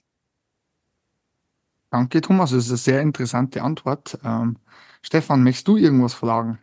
Ja, ich, ich wollte eigentlich Herrn Thomas gerade fragen, ob er eine Frage an uns hat. Ja, also wir haben es ja vorhin schon mal ganz kurz angedeutet, aber jetzt möchte ich mal, dass ihr es noch genauer erläutert. Wie seid jetzt ihr zwei so Eishockey-Verrückte erstmal überhaupt zum Eishockey gekommen? Und wie seid ihr dann auf die verrückte Idee gekommen, einen Podcast zu machen? Fang du an, Stefan. Ähm, okay, jetzt fange ich an. Also ich bin mit damals relativ spät eigentlich ähm, in mein erstes Spiel gegangen. Ähm, da war ich neun, neun Jahre, ja. Und bin dann eigentlich äh, jedes Jahr immer, immer mehr gegangen. Und eigentlich dann irgendwann so mit 13, 14 jedes Heimspiel gewesen, immer wieder mal auswärts gewesen. Und dann irgendwann, ähm, ja, hat sich da so, äh, ich nenne es einmal, eine, eine grö größere Liebe entwickelt zu dem Sport. Und man interessiert sich dann immer mehr für, nicht bloß für den eigenen Verein, für alles, äh, das große Ganze, sage ich mal. Weil es gibt viele Fans, die nur für ihren Verein leben, aber dann äh, schauen sie den anderen Verein an, der gerade da ist. Ähm, ich nenne jetzt einmal in der DEL zum Beispiel Mannheim. Und wenn ich da allein dann den Kader durchlese, dann geht es mir halt schon oftmals so, uff, da sind schon ganz schöne äh, Spieler dabei, die ich dann aus der Schweiz, aus der NHL oder irgendwo schon mal gesehen habe und sage, wow, der, äh, der ist total schnell, der gefällt mir wie, äh, wie mit Stickhandling und alles und auf die freue ich mich dann auch, wenn ich die sehe. Ähm, auch wenn die dann gegen einen Eigenverein vielleicht einmal ein Tor schießen, aber im Endeffekt ähm, ist halt dann doch äh, die große Liebe zum, zum Eishockeysport da. Das ist so bei mir. Und zum Podcast bin ich eigentlich nur wegen, wegen meinem Kollegen Ernst gekommen, der, ähm, der macht ja das schon länger und der hat mich dann äh, überredet, ich sollte doch mal vielleicht, weil anscheinend er findet, ich kenne mich ein bisschen aus, ähm, was jetzt ich nicht ganz so, nicht ganz so äh, sagen kann. Er sagt, ich sollte mal ein bisschen was erzählen, was ich weiß und was ich denke. Ja, es passt schon. Es ist okay so. nee, ähm, ja, sonst wärst du nicht hier. Ähm, es ist bei mir ähnlich wie beim Stefan. Bei mir war das, ich weiß sogar noch die Saison ganz genau. 1994, 95 und zwar das Spiel EHC Straubing gegen ES Weißwasser. Ähm, hab mir angeguckt, weil mich die Familie mitgenommen hat. War ein 5 zu 2 übrigens für den EHC Straubing. Das weiß ich auch noch. Dann erst einmal Zeitl gar nicht mehr zum Eishockey gegangen. Ähm, bei Weißwasser waren wir tatsächlich, weil mein Vater mit einem Spieler von den jetzt Lausitzer Füchsen äh, befreundet war. Und dann war, man, war ich mit Schulfreunden das Jahr drauf beim EV Regensburg ähm, gegen den EC Peiting. Und dann kam der Umzug nach Niederbayern und seither eigentlich tatsächlich immer bei dem, beim damaligen IHC Straubing oder Straubing Tigers. So kam ich dazu.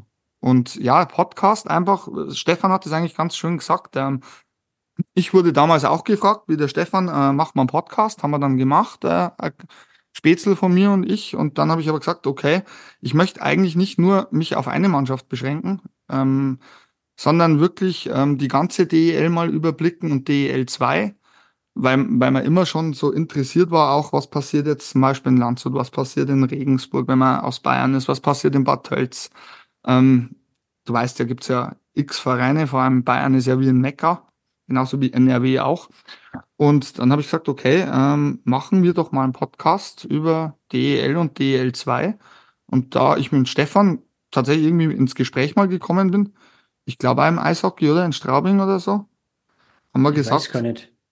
Ich hänge mal dem Volksfest, aber ist. Äh Irgend, irgendwie so und äh, habe gewusst, er interessiert sich für sehr viele Mannschaften, weiß sehr viel und dann hat sich das angeboten, dass wir da ein Gespann bilden. Genau. Beim, beim Volksfest, da haben wir wahrscheinlich schon mehrere über die Idee Podcast geredet, nur leider haben es nicht so viel verwirklicht. Haben es zu viel durch den Kopf gelassen wahrscheinlich. Das, das kann sein, ja. Hast du noch eine Frage, Thomas? Na, erstmal bin ich damit äh, recht zufrieden. Aber ja, später schön. fällt mir bestimmt noch was ein. Okay, super. Okay.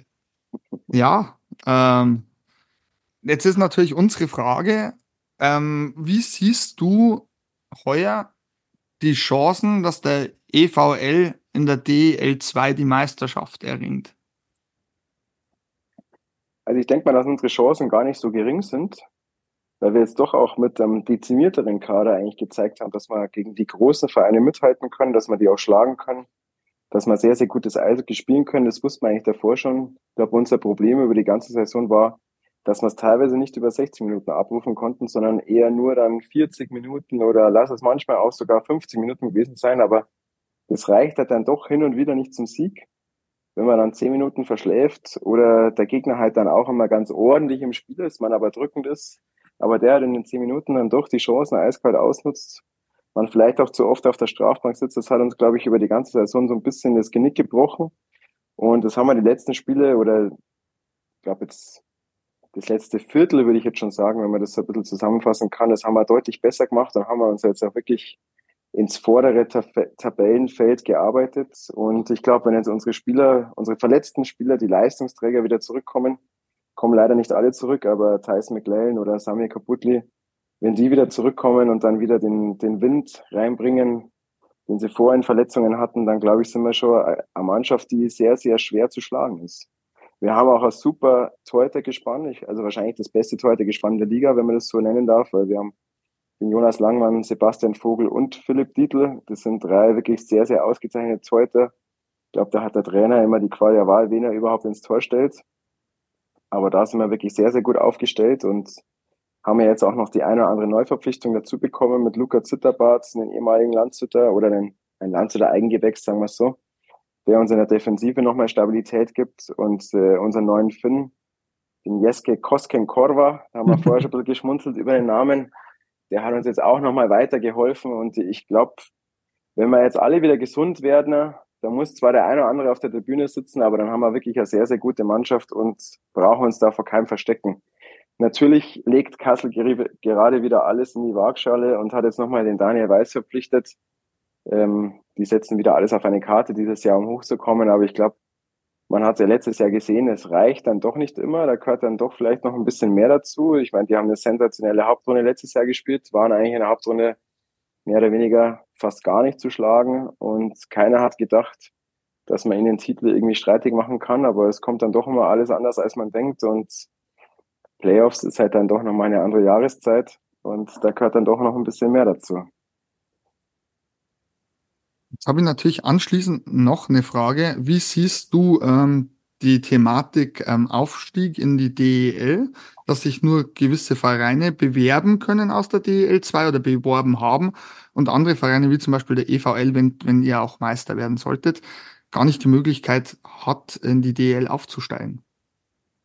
Ja, generell ist es natürlich schwierig, wenn man jetzt wirklich den Meistertitel dann erreicht und nicht aufsteigen kann.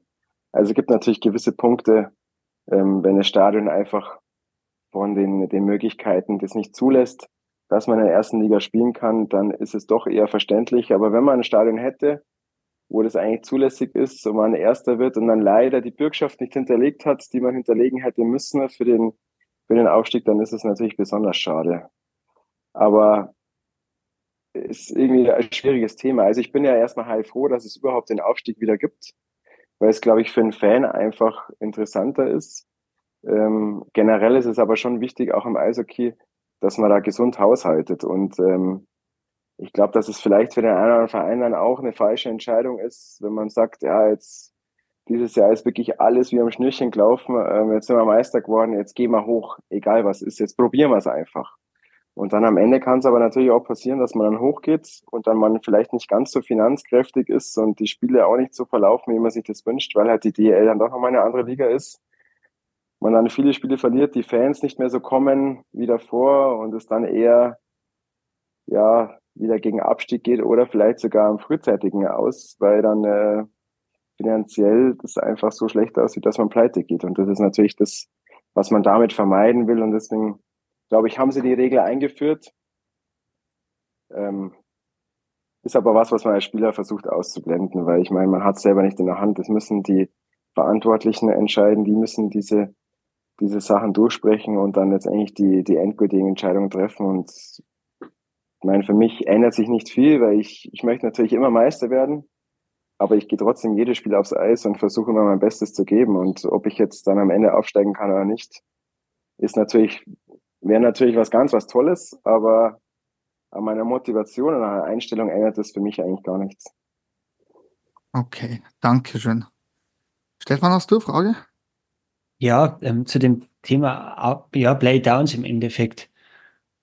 Ich sehe das zurzeit ein bisschen mit Erschrecken, wie, wie viele Vereine, vor allem jetzt am heutigen Tag haben wir ja die Nachricht gekriegt, dass ähm, Bayreuth wahrscheinlich Insolvenz angemeldet hat und ähm, es ist für mich so eine Folge aus dem Ganzen, dass ja ähm, Spieler verpflichtet wurden in den letzten Jahren, die und, und einfach die Basis überhaupt nicht da ist, aber man auf Gedeih und Verderb in dieser DL2 bleiben wollte.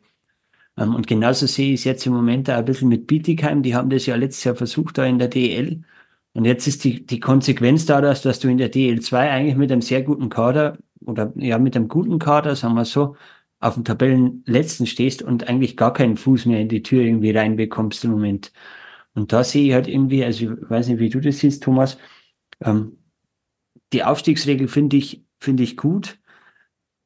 Aber irgendwie ähm, als Fan natürlich hätte man gern, dass irgendwie einfacher gelöst ist, wie jetzt im Fußball, sagen wir mal. Ähm, wo, wo ich sage, okay, da kommen auch Stadien wie Darmstadt oder sowas, äh, die umbauen, machen, tun, ähm, kommen da auch irgendwie hoch. Aber irgendwie ähm, habe ich halt immer die Angst im Eishockey, weil schon so viel finanziell passiert ist, ähm, dass da irgendwie was, was wieder passiert und Vereine äh, hops gehen und das für Nachwuchs ja umso schwieriger ist, dann irgendwo, ähm, weil die hören dann auf und machen irgendwelche anderen Sportarten und dann hast du da Probleme. Ich weiß nicht, wie du das siehst, ob das ähnlich mit Bayreuth jetzt oder wie, wie, wie, was man da so als Spieler denkt vor allem. Ja, es ist definitiv schwierig. Also als Spieler muss man jetzt mal die Sicht sehen, dass ähm, wir haben einen Spieler unter Vertrag, der eigentlich bei Bayreuth ähm, seinen Vertrag hatte und dann die Meldung bekommt, ja, wir können nicht an der DL2 teilnehmen. Du kannst ja mehr oder weniger jetzt einen neuen Verein suchen und bist natürlich dann besonders spät dran. Ähm, kannst jetzt natürlich nicht mehr so auswählen, wie du das gerne davor gemacht hättest. Und das ist natürlich schon besonders schwierig. Da sind die als Spieler natürlich mehr oder weniger Hände gebunden. Letztendlich ist es das Problem, dass vielleicht der eine oder andere in dem Verein dann doch größenwahnsinnig wird und denkt, ja, jetzt wirtschaften wir vielleicht ein bisschen über unsere Verhältnisse oder wir geben mehr aus, als wir, als wir einnehmen können. Aber wenn wir dann wahrscheinlich super spielen, dann kommen so viele Fans mehr und dann haben wir das alles wieder drin oder was weiß ich. Ich weiß auch nicht, was die eine oder andere Denkweise dann ist. Aber das kann vielleicht so ein Grund sein. Aber generell, wie du sagst, für den Sport ist es natürlich alles andere als gesund. Also mir wäre es auch lieber, wenn man sagt, okay, dann spielen wir halt sportlich vielleicht nicht die ganz große Rolle dieses Jahr, aber dafür sind die Finanzen abgesichert und wir bewegen uns jedes Jahr irgendwie einen Schritt weiter nach vorne, in kleinen Schritten einfach. Und der Nachwuchs leidet ja, wie gesagt, auch drunter. Wobei ja viele Vereine eigentlich abgekoppelt sind vom Nachwuchs. Ja. Ist nicht überall so, aber meistens ist ja der Profibereich ist ja als GmbH meistens ausgegliedert. Gehört ja nicht wirklich zum Nachwuchs, aber der Nachwuchs leidet ja am meisten drunter, weil ja, wenn dann der Verein nicht mehr in der hochklassigen Liga spielt, bietet es halt für die Eigengewächse auch gar keine Chance mehr, dann die ersten Schritte im eigenen Verein zu tätigen. Und das ist natürlich, was besonders schade ist. Und da wird man sich vielleicht ein bisschen mehr die eine oder andere Eigenverantwortung wünschen, wo man dann sagt, gesund haushalten ist dann doch immer besser, bevor dass man alles auf eine Karte setzt, um dann ganz weit vorne dabei zu sein. Und ich glaube, auch für den Sport ist es einfach interessanter, wie wenn ich jedes Jahr ein Verein hops geht irgendwie. Ja. Jetzt habe ich natürlich noch eine Frage an dich. Ähm, in der DL2 gibt es ja einen neuen Modus, äh, Playdown-Modus, äh, Thomas, dass die letzten zwei, glaube ich, ein Spiel mehr gewinnen müssten als äh, 11 und 12. Wie siehst du das? Siehst du das gut, dass man dann auch für ein bisschen, ein bisschen für die Leistung in der Hauptrunde belohnt wird oder siehst du das eher skeptisch? Ja, das ist ganz schwierig. Also ich glaube, dass der letzte muss ja sogar zwei Spiele mehr gewinnen als der, als der elfte. Also das ist schon brutal. Wenn ich jetzt auf Platz 11 stehen würde, dann würde ich sagen, das ist eine Top-Regel, weil das ermöglicht mir den Klassenerhalt nur deutlich einfacher. Wenn ich jetzt auf Platz 14 stehe, dann sage ich, äh, schlechteste Regel, was jemals erfunden worden ist. Es ist echt hart und auch wenn wir jetzt da auf Platz 6 gerade relativ komfortabel dastehen, so komfortabel ist es dann gar nicht, weil in der zweiten Liga ist ja dieses Jahr komischerweise alles so eng, dass man ja innerhalb von ein paar Spielen schon wieder auf Platz 11 eigentlich durchrutschen kann. Und den Druck verspürt man schon so ein bisschen, muss ich ganz ehrlich sagen. Ja, ich glaube, dass man natürlich einen Vorteil hat, wenn man einfach ein Heimspiel mehr hat als der andere. Also dafür wird man schon belohnt in der Hauptrunde, dass man so stark dafür belohnt wird, dass man nur zwei Spiele gewinnen muss als Elfter und der Letzte muss vier Spiele gewinnen, ist natürlich schon krass. Ich weiß jetzt nicht, wie sich das dann auswirkt. Das, glaube ich, müssen wir dieses Jahr alle mal erleben. Ob das dann eine gute Entscheidung war oder nicht, das wird sich dann zeigen. Aber wie gesagt, als Elfter würde ich mich freuen, als Vierzehnter ist natürlich besonders hart. Aber wie seht ihr das Ganze denn jetzt? Weil ich sehe das ja aus Spielersicht. Wie seht ihr das denn aus Fansicht? Also ist es für euch überhaupt interessant oder ist das irgendwie schon fast unfair? Ich finde es in der Tat interessant, wobei ich ein bisschen einen anderen Modus präferiert hätte, und zwar, dass man, dass die vier Mannschaften untereinander eine Einfachrunde spielen und die zwei Punktschlechtesten steigen ab. Ich finde, das wäre, also ich finde, das wäre am gerechtesten. Das ist meine persönliche Meinung. Du brauchst ja jetzt bloß, jetzt nehmen wir mal den elften. Du hast tatsächlich, ähm, hast, hast, sag ich mal, das Heimspiel, das du gleich gewinnst die andere Mannschaft, der 14. hat zum Beispiel vielleicht eine Verletzungsmisere wie ihr momentan, dann bist du eigentlich von Anfang an schon chancenlos. Und so finde ich in so einer Runde, wenn man das etabliert hätte, glaube ich, hätte jeder bei Null begonnen und dann hätte man gesagt, okay, nach in dem Falle dann sechs Spielen. Okay, ihr zwei habt am wenigsten Punkte erzielt, ihr seid die sportlichen Absteiger. Ja, wäre okay. auf jeden Fall auch eine Option. Man könnte ja vielleicht sagen, okay, dann kriegt der Elfte, startet mit drei Punkten und der Letzte mit null. Dann hat man einen minimalen Vorteil, aber eben nicht so einen extremen. Ich glaube aber, das, also ich, ich bin auch gespannt, wie es dieses Jahr verläuft, muss ich ganz ehrlich sagen. Also im, im ersten Moment hört sich fast schon ein bisschen unmöglich an, für den 14. das zu schaffen. Wird sich aber dieses Jahr zeigen. Ich glaube, man muss es jetzt ein Jahr mal spielen und dann sehen, wie es dann wirklich ist. Und dann, glaube ich, kann man Entscheidungen darüber treffen. Aber wie gesagt, ich, wäre natürlich auch tot unglücklich, wenn ich jetzt der Verein wäre, der jetzt auf Platz 13 oder 14 ist, weil das schon extrem schwierig ist. Aber unmöglich ist es natürlich nicht. Also, ja. ich meine, auch wenn Bietigheim jetzt da weit unten steht, die Mannschaft ist eigentlich gut genug, dass die da auch jeden schlagen können und sogar dann nur ein Sieg vom 11. zulassen. Und vielleicht schaffen sie es doch noch von Platz 14 weg. Also ich meine, die waren dann kurzzeitig wieder nah dran, jetzt haben sie wieder ein bisschen federn lassen, aber die hatten da, glaube ich, auch das eine oder andere Verletzungspech. Und wenn sie das wieder hinbekommen und dann auch mal so ein bisschen einen Lauf haben, dann könnten sie vielleicht doch noch auf Platz, weiß nicht, elf, zwölf, elf oder vielleicht auf Platz zehn äh, vorrutschen. Ja. Stefan, wie siehst du das eigentlich? Du hast noch gar oh. nichts dazu gesagt. ich habe jetzt überlegt, ähm, ich tue mir da immer schwer, vor allem wenn das Wort gerecht irgendwie kommt. Gerechtigkeit tut mich hart, weil ich mir dann denke, okay, ähm, es sind so viele Spiele in der Hauptrunde.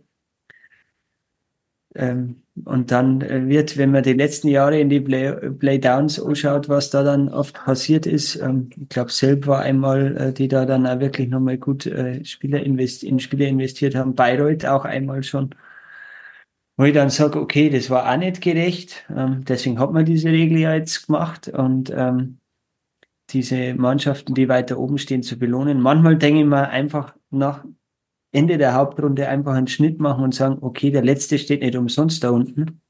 Ähm, vielleicht wäre es vielleicht besser für denjenigen, okay, für dich ist jetzt in der Liga mal Schluss für ein Jahr, probier es eine Liga weiter unten und steig wieder auf.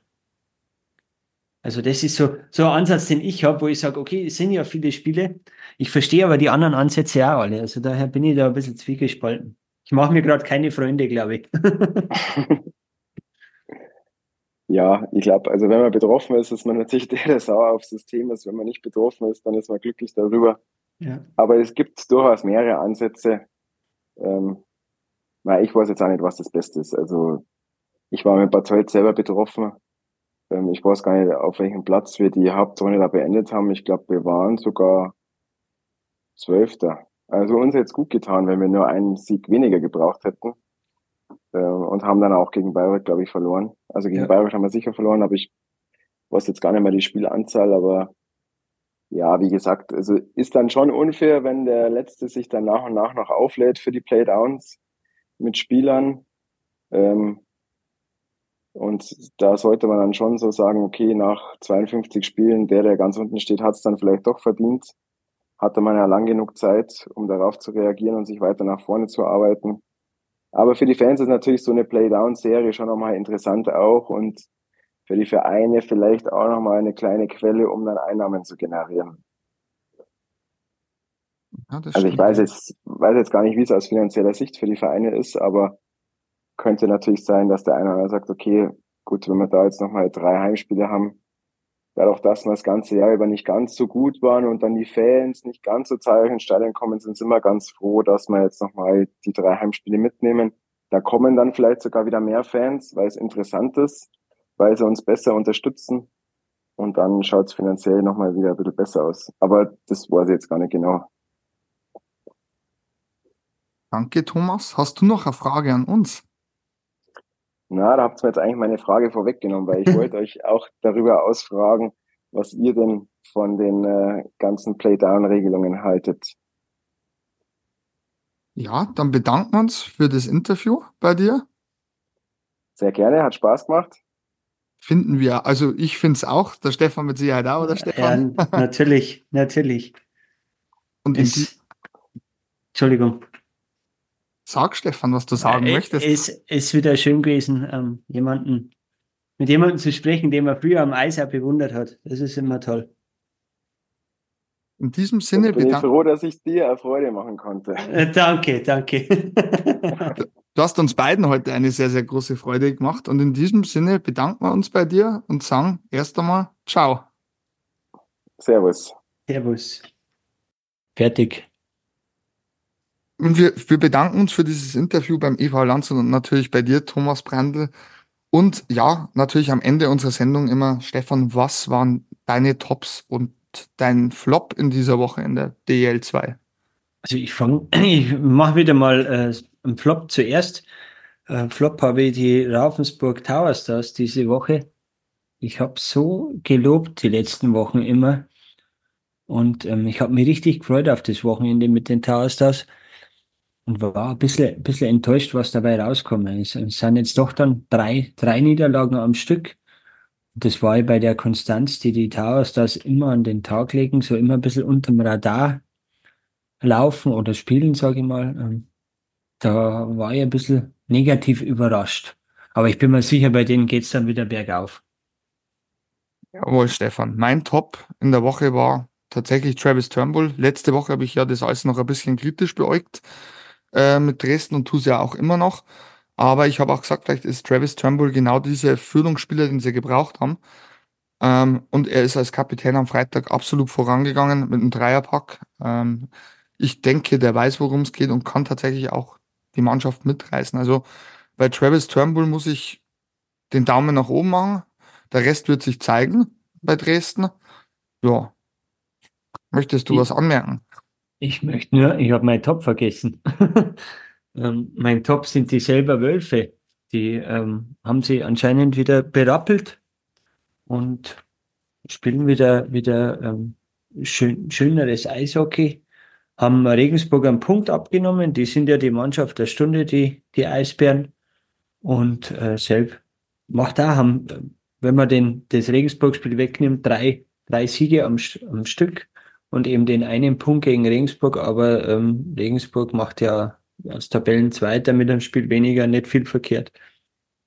Ja, bin ich bei dir. Selbst ist für mich auch ganz, ganz überraschend. Oder was heißt überraschend? Eigentlich seitdem Ryan Foster da ist, geht's da auf.